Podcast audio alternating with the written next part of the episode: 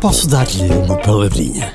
Ora, vamos começar a nossa semana e esta semana vou já dizer que todas as palavrinhas vão sair da- do livro que está neste momento nas mãos de Ana Galvão e que se chama.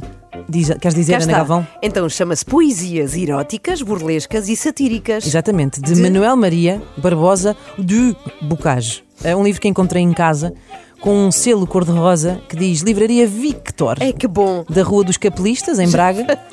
Ahm, não consigo perceber exatamente de que, qual é o ano da edição desse livro. Agora, sei que ele já foi publicado depois da morte do poeta, já que o conteúdo é de, faz- é de fazer corar as pedras da calçada. E não caía nada bem na, na sociedade de, de, de então, não é? Estamos a falar de 1700 e troca o passo. Dentão, porque ele é um, morreu. dente, é um dente muito grande. Ele morreu em 1804 ou 1805 hum, e, curiosamente, todos estes anos depois também não calha nada bem na rádio e ainda menos a esta hora. Ainda bem que trouxeste o livro. Mas no meio deste festival de carroçaria também se encontram boas palavrinhas para aprendermos. Foi o que eu pensei. De certeza que há aqui palavras que nós não conhecemos, portanto vamos todos aprender com a poesia de Bocage. É o caso da palavra, logo nas primeiras páginas, plúmbio, que encontramos aqui nestes versos. Diz assim o Bocage: Mata a pálida luz que a um canto estava, em plúmbio castiçal agonizante, ó tu, rei dos. Ah, não posso dizer mais. Ah, para. Não posso, tenho que parar.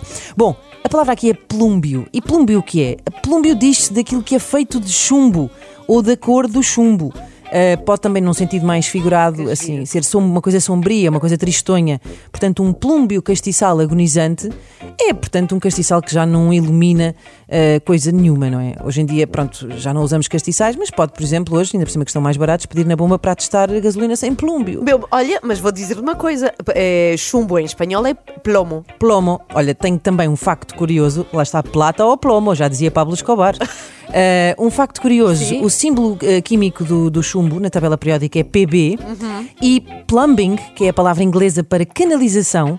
Vem justamente, tem a ver com a palavrinha de hoje, porque, e vem do latim, eh, porque os primeiros sistemas de canalização do Império Romano usavam precisamente o chumbo. O Daí chumbo. se chamar plumbing. Olha que rica lição. Às Viste? 7h17. Ganda hã? bocage. Este Amanhã há livro- mais. Há mais? Este livro é a semana toda? É a semana toda. Uau. Posso dar-lhe uma palavrinha?